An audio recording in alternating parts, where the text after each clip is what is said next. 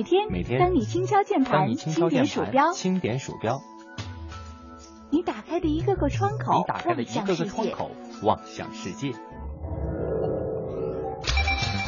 有了互联网，世界越来越大。有了互联网，世界越来越小。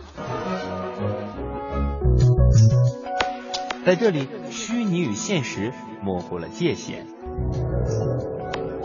一种生活方式，一种生活态度，N 种生活内容。网络文化看点。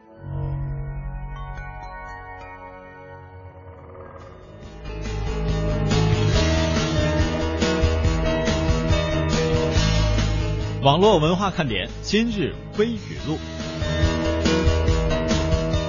好容易挤上了火车，看到本来属于我的座位坐了一位美女。呃，你好，这个座位好像是我的。美女拿出自己的火车票，哼，看清楚，这是我的座。我仔细的看了又看，没再说什么。不久，火车开动了，我对美女说：“亲，你坐错车了。”不是任何时候只要漂亮就行，礼貌一点，也许我早就告诉她了。今天和大家分享一些带我长发及腰的升级版。帝王带我君临天下，许你四海为家；国臣带我了无牵挂，许你浪迹天涯；将军带我半生戎马，许你共话桑麻；书生带我功成名达，许你花前月下；琴师待我弦断音垮，许你青丝白发；而农夫呢？待我富贵荣华，许你十里桃花，也有可能是十里棉花；还有僧人，待我一袭袈裟，许你相思放下。明儿啊，蒙蒂和燕儿姐就回归了，所以容许我呢，再文艺的放纵一下。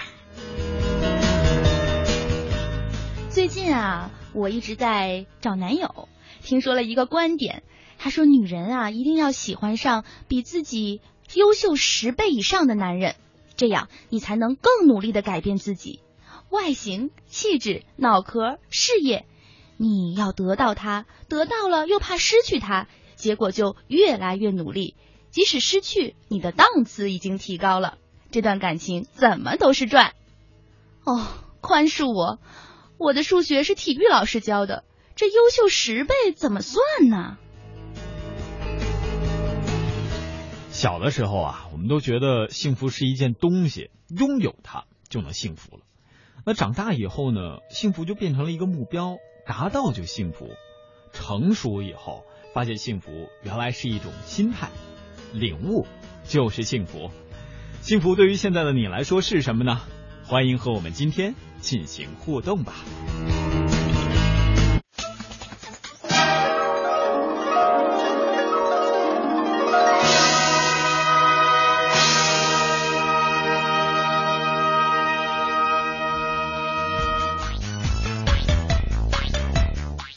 中央人民广播电台华夏之声网络文化看点，大家好，我是来打酱油的小东。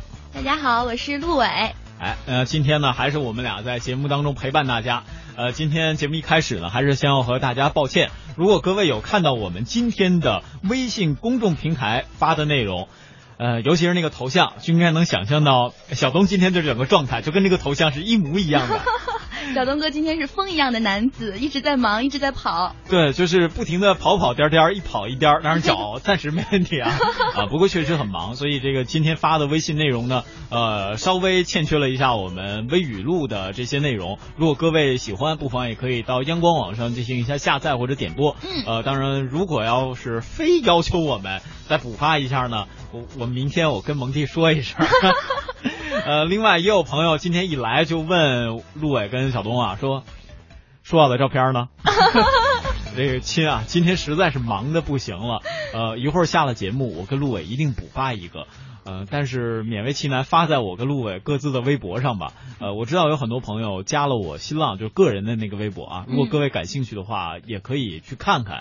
当然，如果你看不到的话，我明天也拜托蒙蒂再发一下。让蒙蒂发自己的吧。啊，对，但是蒙蒂自己的，我觉得没有你的吸引力大。哎呀，今天听了微语录，看到了大家的很多回复，其实哎还是很欣慰的。呃，比如说这个有一个朋友说“追风的少年”吗？这是在形容我们今天的头像，嗯微语录那个头像啊。呃，另外呢，还有就是呃，这个我不是胖子，说小伙伴们听到没有？女神在找男票男票，呃，我是来看女神的，你这让燕儿姐听见怎么办？真的在找啊？嗯，大家猜啊。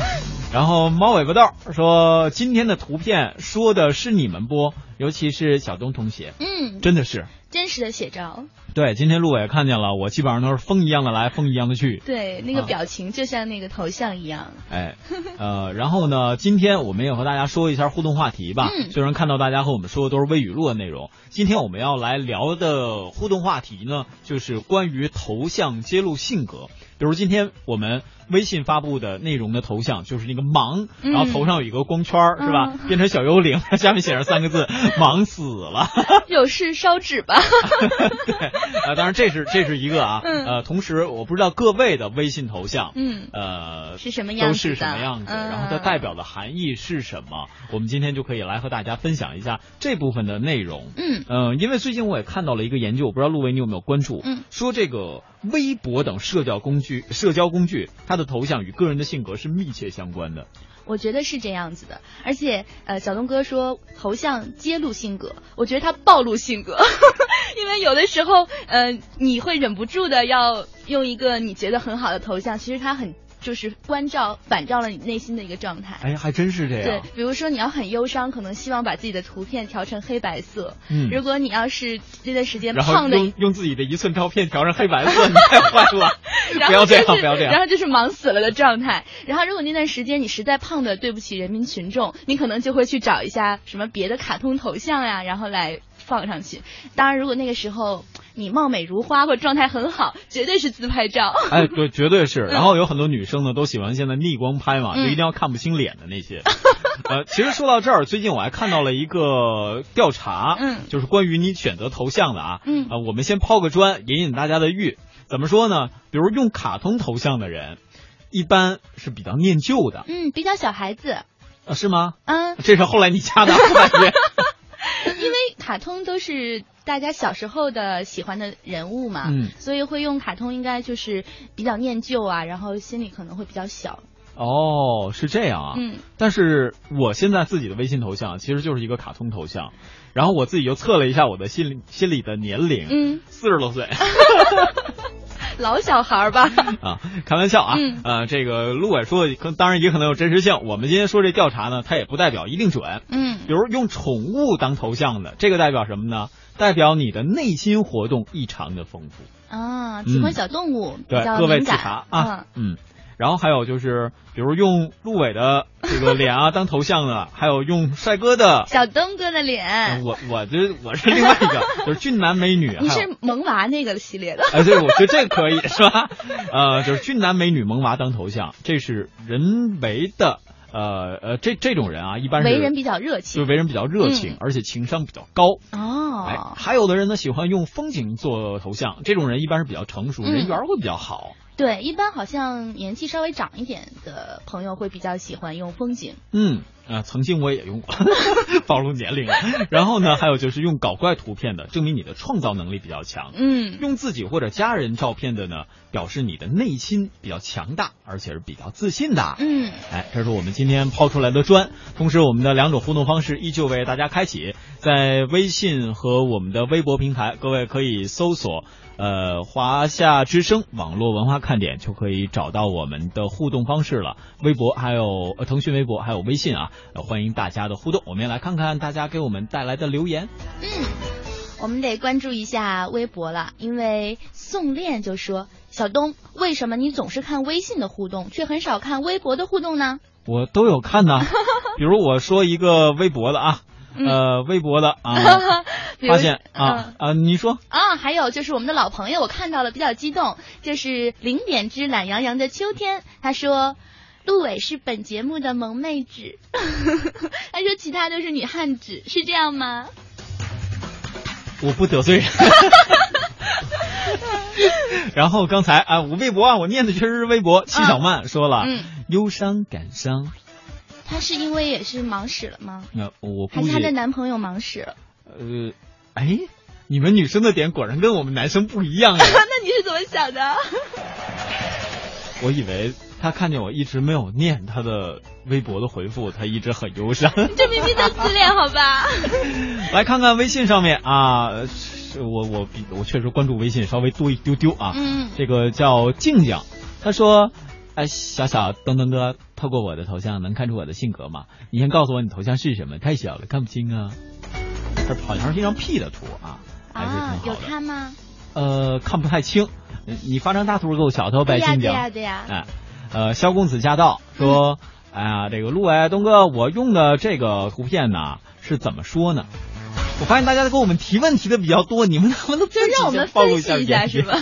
对，嗯，爱尔兰咖啡嗯啊，这个陆伟桥东，你们来看一下我的头像可爱不？我的 QQ 啊、微博呀都用的这样一样的名字、一样的头像哦，就是一个特别可爱的小小的萌妹纸。嗯，很可爱，非常可爱。嗯。另外还有 Y Y 说，好多天没来啦，小东哥，这个今天貌美如花的女主播是谁？好喜欢这样的笑声。呵呵呵呵，你快来和大家再说一下。大家好，我是小鹿。哎，陆伟呢是最近刚刚到我们华夏之声来的新同事，那、嗯、过一段时间呢，不一定在什么节目里边，大家都能听到他的声音。大家来找一找我吧。哎，那最近呢也是给点心们带来点福利，趁蒙蒂和燕儿姐他们没在，嗯、我就把陆伟带过来，让大家听听乐。呃，涛啊，嗯，陆伟啊，卡通可不都是给小朋友看的哦，我就抗议了，虽然我确实有颗孩子般的心，涛我同意你，我也是卡通头像。但是他说他有孩子般的心啊。啊，对啊，我没有吗？你也有啊？啊，对呀、你还有萌妹子啊，不是？你是夸我很细腻？萌妹子的皮肤，萌娃的外表。哦，是这样。呃，然后啊、我不是胖子。嗯他说了，哎呀，今儿说头像，我会不会暴露了？有点儿，相当自信的，不是胖子。但是还行，我、嗯但是那个胖胖啊，我 不是胖胖。我跟你说，有一个相机特别好，像就是一拍完嘛就能瘦，你知道那软件是什么？啊哦，啊、然后呢，再来看看莫失莫忘莫小恩，他说我用这样的头像呢，是为了吸引美眉的眼球，头像是我自己自拍的哦，哦哦，其实乍一看你的小头像啊，莫叔莫小恩，我一直以为你是一个女生，因为头像太小了嘛。秀美，非常秀美。哎，是啊，然后还有杨祥茂，他嗯说：“两位好，今天美女主持的笑声啊，太动听了，求照片。” 哎呀，这这个确实今天没来得及拍照片，嗯回头一定要给大家补上，是吧？是的啊，我们在看微信的时候，同时也来关注一下我们的微博上有什么样的回复可以给大家。嗯，海东海中就说呢，今天是东哥和陆妹吗？我来了，我的头像是唐僧，解释一下我的个性。你能不能说说你自己选的原因？是因为你喜欢碎碎念吗？还是因为你总喜欢问为什么？人是什么生的？妖是什么生的？懒洋洋的秋天，他说头像 QQ 呢是无头的身躯，QQ 微博自己看，嗯、这个新浪的是小孩子，微信呢等一下发信息给大家看。哦，是这个样子的。嗯然后小爷最帅，他说啊，呃，陆伟的声音好好听啊，思密达哎，你这时候不错了，应该是早上好啊。 감사합니다。 啊，那样子哟。呃，姨妈姨妈的思密达。呃，一直都在幸福当中。他说：“小东，你们是为自己的微博拉仇恨的节奏，这是什么意思啊？我为什么们今天呀我们今天发了一个多可爱的盲使了的照片呢。 然后呢，今天啊，这个还有一些朋友呢，说到了我们要和大家说的每日新词。嗯那么接下来呢，就和大家先来说说每日新词的内容。欢迎继续收听网络文化看点。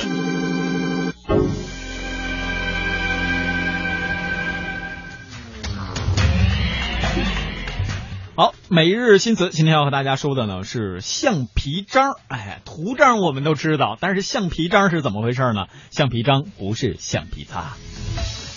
来和大家解释一下吧。这个橡皮章呢，它特指这种 DIY 的手刻的橡皮印章。其实这个词儿不算特别特别新的词儿了，只不过在这一段时间，好像玩这个橡皮章的朋友越来越多。它呢是使用一个小型的雕刻刀具，在专用的刻章橡皮砖上进行，比如叫阴刻啊、阳刻呀。这个橡皮砖呢有点像橡皮擦，但它是专用的，然后制作出呢可以反复盖印的图案的一种休闲手作形式。嗯嗯，是很有意思的这种消磨时间的这么一个休闲的方式对，也可以被当做是一种艺术品。啊。就像品我我记得在我小时候，男生嘛，我比较喜喜欢搜集橡皮呀、那个我现在家里还陈列着就不能擦的橡皮擦，因为都已经硬了吗？对，都已经硬了，而且也舍不得擦。嗯我小的时候买呢，就是那种各种各样飞机造型的，哦，那种战斗机造型，哗摆了一排。嗯呃，当时呢，就谁要用我跟谁急。后来呢，发现哎用不了了，那谁说准备扔了，我也跟谁急了。啊，这个刻好的橡皮章它是怎么回事呢？嗯它会结合不同颜色的印泥，制造出各种各样的效果。像今天我们在微信和微博里边给大家分享了一张图片，那个其实就是橡皮章盖出来的一个图片。然后，如果各位感兴趣呢，也可以在各种搜索引擎上你去搜索一下，会发现橡皮章各种各样，包括它盖出来的印记也是非常不同，甚至可以选择颜色。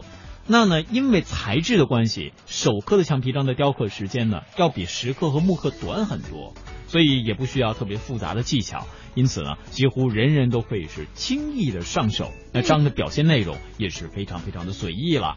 嗯，是的，你看，如果我们拿到一块大玉石，或者是特别 名贵的这样一个材料、昂贵的材料，咱们这手都抖抖抖抖抖抖抖，拿一块橡皮，每个人都可以玩，小朋友啊，还有我们这些年轻人，包括老年人都可以玩。哎，对啊，嗯确实是这样，而且它的价格也比较便宜。这种橡皮章呢，最早是流行在韩国呀、日本，后来呢被传到了我们的宝岛台湾，再后来呢就变成内地也开始火爆的这样一个流行玩具了。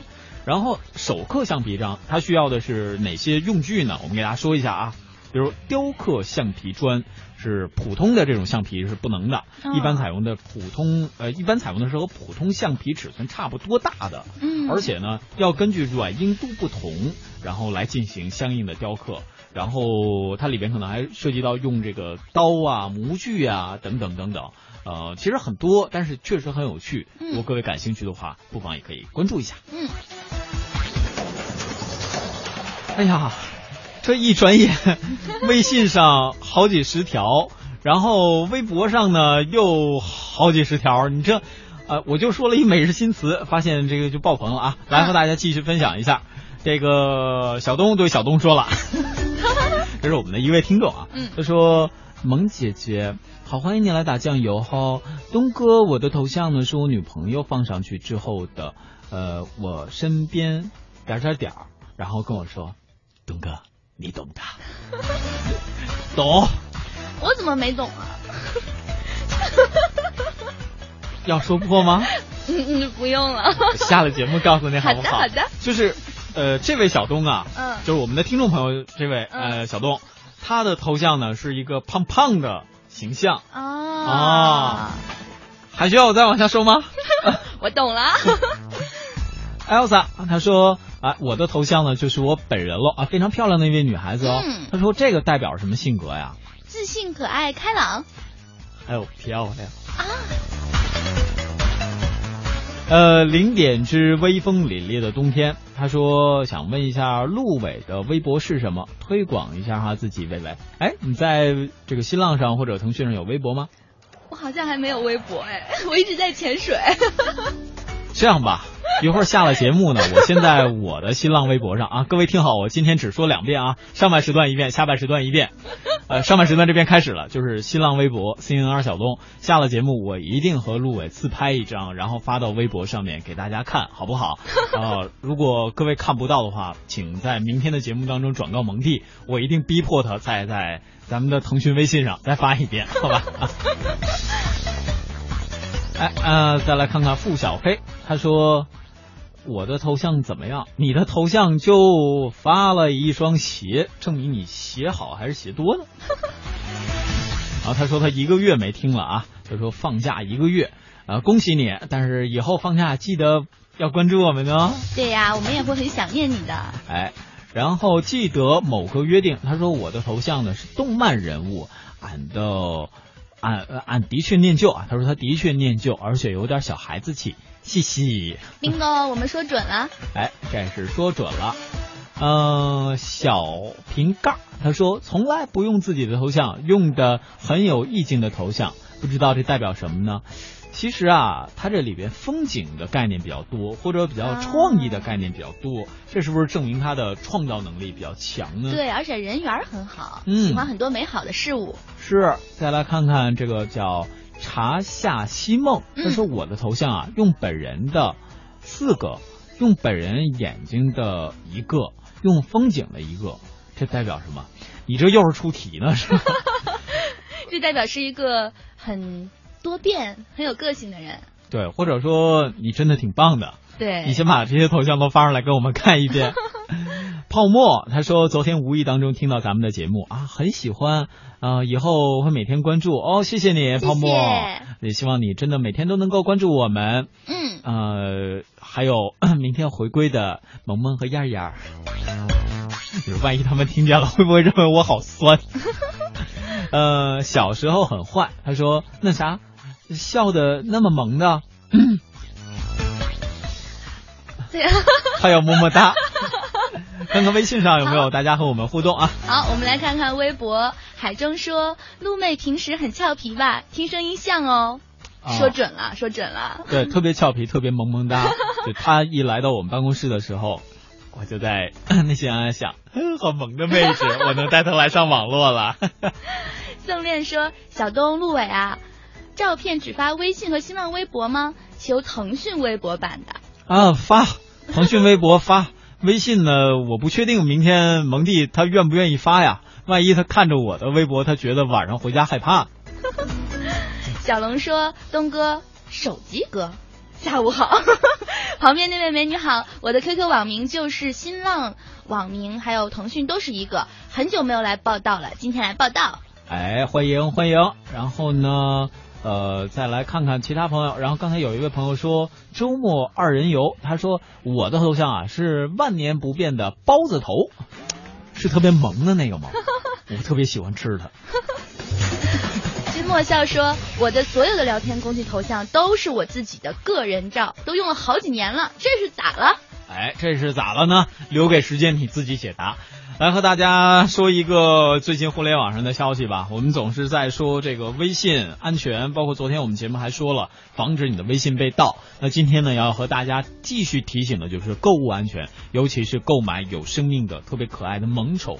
呃，为什么这么说呢？因为现在呢，认养萌宠应该说是很风靡。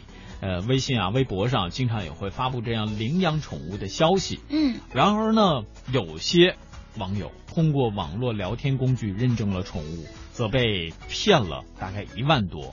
所以警方也提示了，说要谨防送养宠物的陷阱。我们也来关注一下。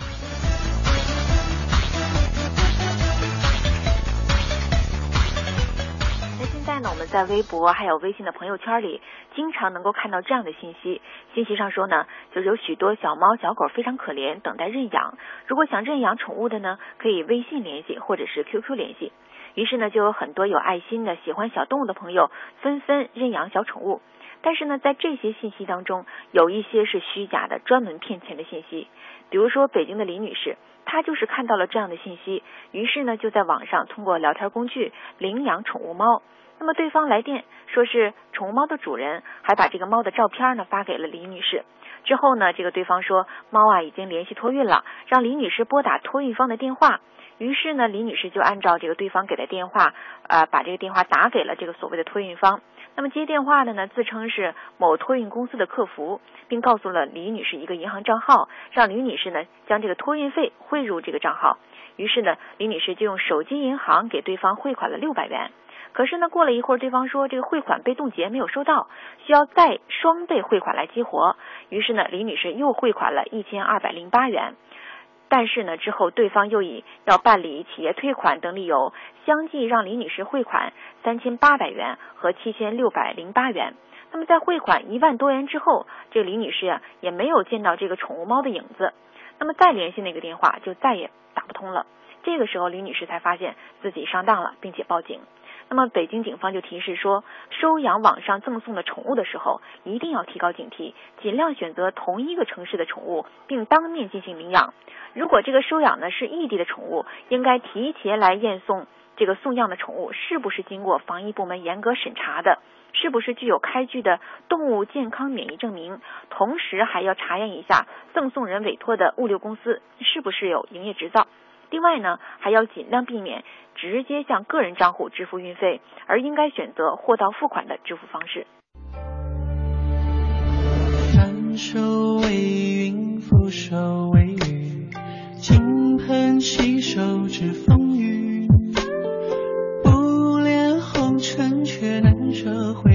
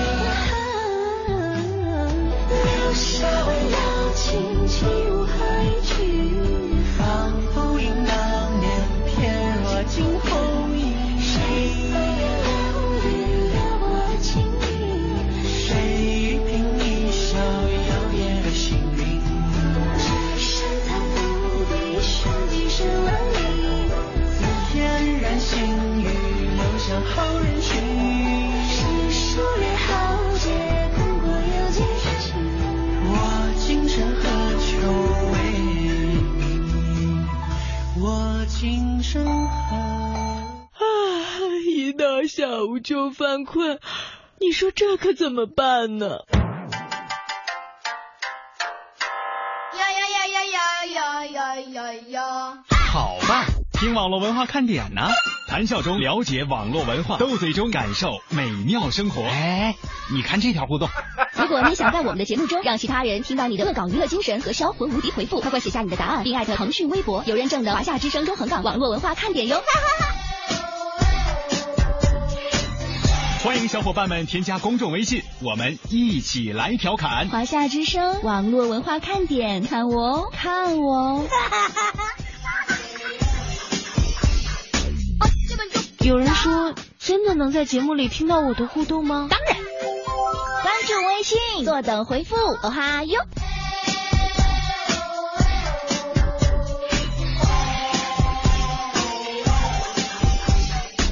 嘿，我妈咪呀你好。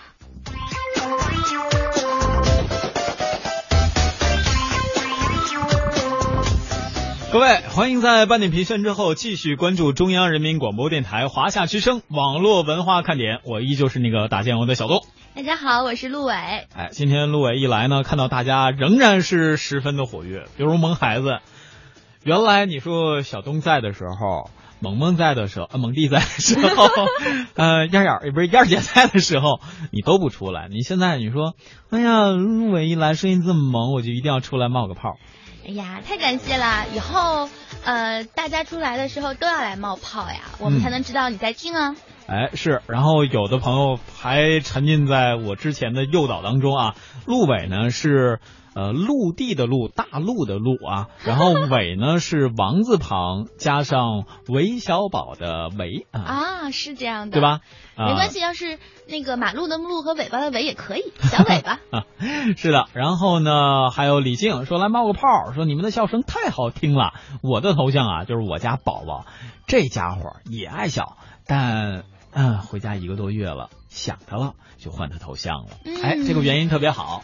呃，今天呢，我们和大家的互动话题也是继续围绕这个，就是头像揭露性格，或者你选择头像的原因是什么？可以到我们的互动方式、互动平台上，腾讯微博还有微信上，华夏之声网络文化看点继续与我们分享。啊，其实说到这儿，今天和大家互动挺多的，也和大家说一点互联网上的新鲜事儿吧。嗯，比如阿里巴巴上市之后，牵动着非常非常多的人的心，是吧？为什么呢？因为想买他的股票嘛。还有杭州好多亿万富翁。啊，出现了好多亿万富翁。对我最近准备看有没有假期，去那边度个假，看看有没有姻缘出现。你有没有想法一起去？开玩笑啊，呃，来和大家说吧。为什么提到阿里巴巴呢？就是支付宝现在它的应用领域呢，其实在不断的外延，不断的拓展。呃，最近呢，由于互联网大佬们他们争抢医疗领域，呃，支付宝呢未来也将向医院扑向更多的这些资源。呃，这怎么说呢？就是比如医疗领域成为了互联网大佬们的一个新的逐鹿的地方，到底是怎么回事？我们也请中央台的记者为我们做一解读。互联网健康呢，正在成为巨头争抢的六又一领域。腾讯呢，近期就注资了七千多万美元入股了医疗健康互联网公司，叫丁香园。支付宝呢，则在半年内呢，将未来医院铺向了全国多地，试图让用户通过手机挂号、候诊、缴费、查取报告这样一条龙的服务。嗯，截止到十月初呢，全国共有十五家医院加入了未来医院的计划。据阿里小微金融服务 O2O 事业部总经理王丽娟介绍呢，今年五月底，支付宝发布了未来医院计划，以帮助医疗机构提高运营效率，优化医院的这个医疗资源配置，改善患者的就诊体验。支付宝支付宝提供的数据显示，截至目前，在北京、上海、杭州、广州、南昌、郑州、长沙、昆明等城市，共有十五家医院与支付宝达成了合作。每天通过支付宝钱包挂号、就诊、缴费的患者呢，超过一万名，患者的就诊时间平均呢缩短了近一半。支付宝方面称，在首家加入未来医院计划的广州市妇女儿童医疗中心，目前支付宝钱包绑定就诊卡的用户超过七万多名，每天通过支付宝钱包就诊缴费的患者呢，占到门诊总量的百分之十五左右，高峰时期达到百分之二十。不过，推广这个指尖上的医疗仍然存存在很多难点。嗯，以这个未来医院为例，目前该平台尚未与医保打通，不支持医保实时报销。因此，有业内人士认为，在线医疗如果想要惠及大部分老百姓，打通这个医保仍然是难点。期待未来呢，可能会有所突破。虽然互联网开始进驻医疗领域了，但是希望大家用到它的机会不多。希望每个人都可以身体健康哈。呃，刚刚看到我们的互动当中呢，有朋友在问说，刚刚在半点评宣听到了有青青草的活动的宣传，然后呢，这个也给大家解释一下啊，因为青青草有约确实是举办了一个大型活动，这个应该是华夏之声非常重要的活动之一，会在十月的下旬邀请十二位听众朋友到北京来和我们华夏之声的主持人一起进行为期将近一周的活动。然后我自己呢，就是小东，呃，也会在里边担任一些角色吧，也可能是我平时有代班《青青草有约》的时候，嗯，呃呃，如果说各位感兴趣的话，不妨也关注一下我们的整点或者半点的评宣，包括每天晚上十点到十一点的《青青草有约》，都会有具体的报名方式，一共会选择十二位朋友，而且是通过报名的方式啊，嗯，具体为什么你能够加入，嗯，还是在这里不赘述了，是吧？网络也小的小心一会儿。猫尾巴豆等萌萌回来之后向萌萌汇报是吧？呃，当然还有我的朋友一直在求发照片，我很确定啊，等今天下了节目下了直播，我一定会把我和陆伟的合影先发到我的微博上，然后再发到我们华夏之声网络文化看点的微博上，然后至于明天微信上有没有，这取决于蒙蒂了，我但我一定会向他转达的，好不好？然后说第二遍啊，小东的微博是在新浪上面。C N R 小东啊，有认证的就是我了，呃，也欢迎各位的多多支持啊！刚才看到有听众朋友发来了我和其他的嘉宾的照片，欣然说我是你们的新朋友哦，欢迎您吗？我是被美女的笑声吸引过来的哦。哎，我觉得好感谢啊！以后我们要专门给陆伟做一个特效音频。就以后陆伟啊，假如他去其他节目带班了，然后我们也在这个节目里说，网络文化看点现在需要陆伟笑，哎笑。对，就是这个音效，我觉得以后一定要有，特别好啊。呃，当然啊，我们再话说回来，刚刚和大家说了支付宝，其实说到了支付宝呢，我不知道各位有没有注意，微信和支付宝它都是会有一个数据流量的统计，嗯，尤其是有使用过微信公众号的朋友，尤其是像我们平时也会看到微信给我们发的一些后台的统计，比如大家互动量啊，嗯，发图片的一些统计啊，嗯，甚至说支付宝，我们大家可能体验的更直接，每个月你花了多少钱，有账单，对吧？这是我最不愿意收到的一封邮件，为什么呀？就看到自己败了那么多东西，就不敢相信自己的眼睛。是吗？嗯。哎，我特别愿意看，因为我知道我花了多少钱，还要挣多少钱。呃，不过这确实也是大家的一个想法。那最近呢，这个大数据，嗯，呃，在刚刚过去的黄金周，也是被中央台还有中国银联呃通过银行卡跨行交易的实时统计进行了一个大数据分析。那接下来我们也解密一下十一期间我们大家的消费习惯，来一起看看黄金。金州的钱都去哪儿了？在上海的中国银联总部，银行卡跨行交易实时系统分分秒秒的变化，记录着使用银联卡的消费者们在全世界各地跨行刷卡的情况。而这些数据背后，体现的是人们假日消费的各种有趣的习惯和变化。今年国庆黄金周前六天，银联卡跨行交易的总笔数达到了三点六亿笔，四千三百零六亿元。比去年同期增长双双超过了百分之二十三。假日是人们集中消费的日子，黄金周更是如此。传统上，北上广深这样的大城市刷卡消费的人最多，这并不难猜。但是，刷卡消费笔数增长最快的是哪些地方呢？大数据系统告诉你，今年十一刷卡量增幅最大的前五位分别是安徽、贵州、河北、宁夏和四川，西部地区可谓遍地开花。陈汉介绍说。这与近年来刷卡系统的普及和人们刷卡消费习惯的培养有关。跟前些年相比啊，因为东部沿海发达地区，它可能刷卡的受理环境更好，然后经济水平发展的也高，所以它的绝对量比较高。但是西部地区呢，这些年它的银行卡受理环境也得到了逐步改善，这个整个经济发展的这种增速水平啊，也是。相对是要略高于东部地区的，所以说这个地方的银行卡刷卡交易量，它是增长的是明显是要高于东部沿海地区的。除了吃饭、住宿和购物，假期消费里不可或缺的还有一部分是旅游。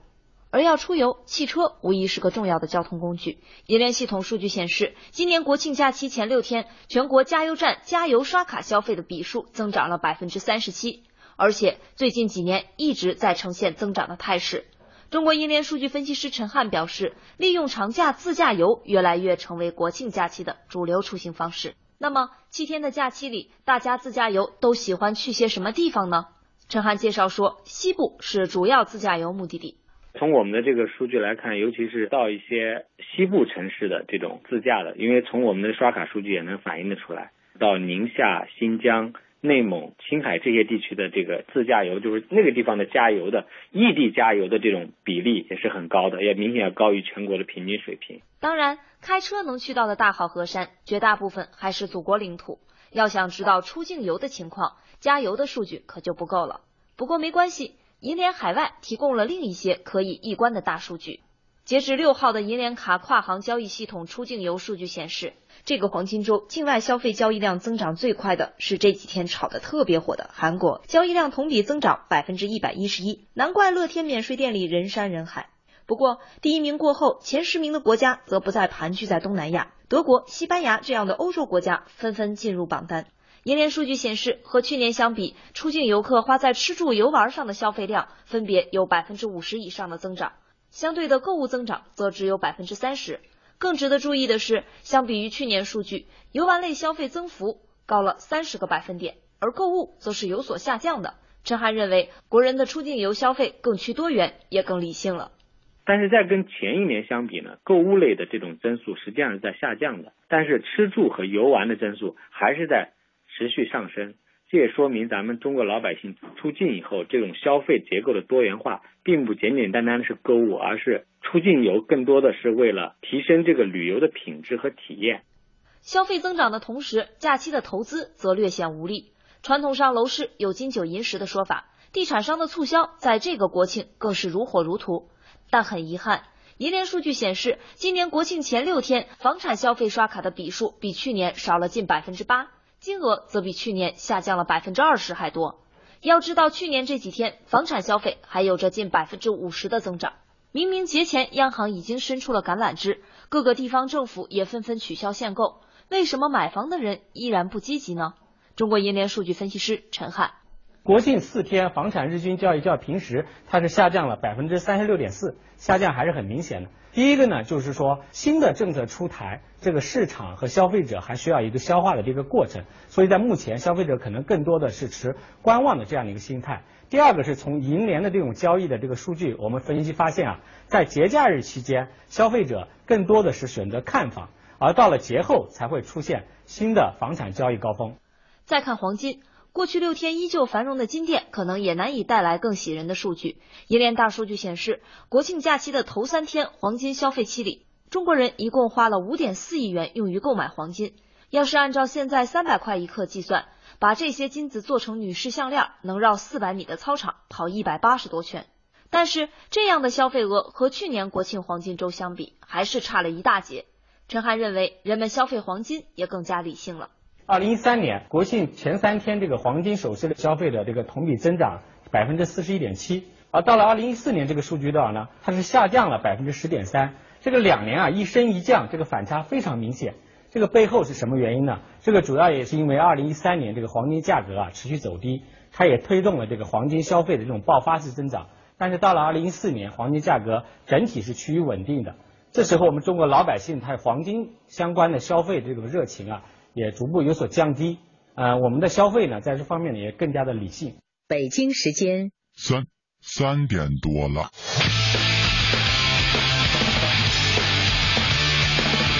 新音量更新发行，期待三点钟来临，准时打开收音机，转到华夏听啊听，听一听啊听一听。我的老板跟一起上班犯懒偷偷听，身边同事笑嘻嘻，大事小事天下事，今天心情真开心，网络热点在这里，逢听热节我爱你。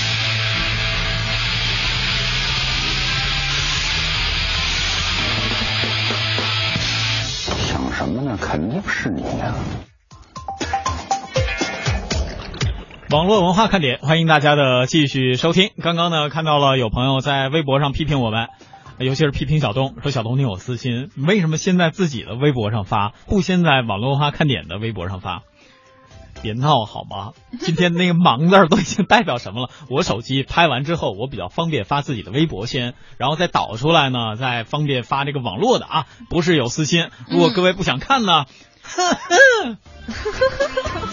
大家应该都是非常期待的。嗯，叶子刚才说了，说哎呦，明天你们就不在了，你才不在了呢！哎，不不不，不能这么说啊。呃，明天我们呃我们都还在是吧？只不过不在直播状态当中，你可能会在啊、明天呢，呃这个陆伟跟小东依然会在另外一档节目陪伴大家。嗯，我们会想念你们的。对，然后呢，如果你特别想念我们呢，我们也想念你。